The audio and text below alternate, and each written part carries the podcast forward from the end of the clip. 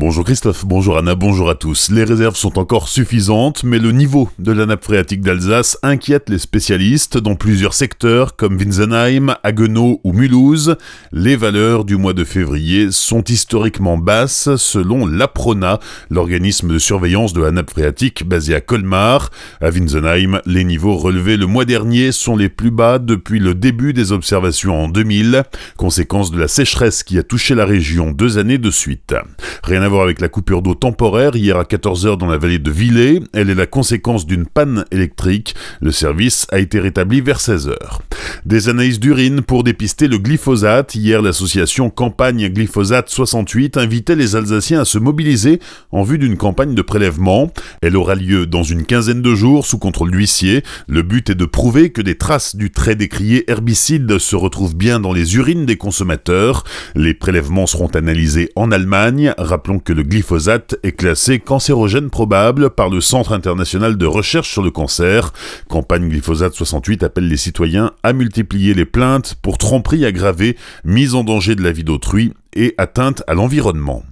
Marche blanche de la communauté musulmane hier après-midi à Colmar, 400 personnes étaient mobilisées pour rendre hommage aux victimes des attentats de Christchurch en Nouvelle-Zélande. Les manifestants brandissaient des panneaux Stop à la haine, Stop au racisme. Les trois imams de Colmar étaient dans le cortège. Hier matin, près de 300 personnes étaient réunies place de la cathédrale à Colmar. Elles venaient défendre les cloches de la collégiale Saint-Martin, dont certains riverains dénoncent la sonnerie du dimanche matin avant la messe qui vient perturber leur grasse matinée. Hier matin, de nombreux élus comme le maire de Colmar Gilbert Meyer ou le député du Haut-Rhin Eric Stroman, ainsi qu'une foule de colmariens sont venus assister au concert de printemps des cloches colmariennes, salué par un tonnerre d'applaudissements. André Kronman, l'avocat par qui l'affaire est arrivée, veut saisir le procureur pour tapage et atteinte à la santé d'autrui. À Célestat, les forains sont de retour. Comme chaque année, la fête foraine de printemps s'est installée au quai de Lille. Inauguration samedi par le maire accompagné de la nouvelle reine de Célestat.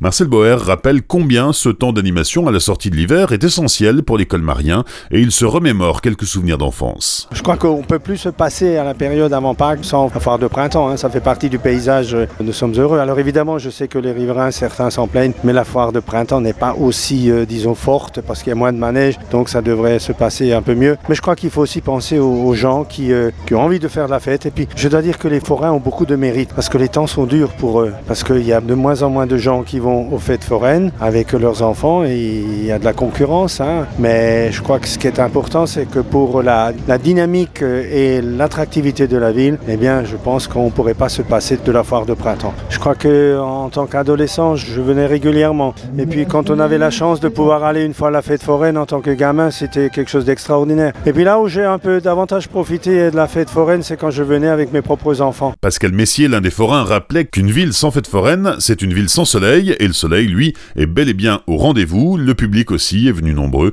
Beaucoup de familles pour ce premier week-end de fête foraine, comme Aziz, qui ne cache pas sa joie. Je suis content, il y a la fête foraine à Célestat. C'est un moment convivial et de joie, de bonheur. On peut s'amuser et tout. On voit tout le monde, il fait beau et tout. Il y a les Notez que c'est la 30e édition de la fête foraine de printemps à Célestat jusqu'au 14 avril prochain. Et bonne nouvelle, mercredi, les forains proposent une journée demi-tarif.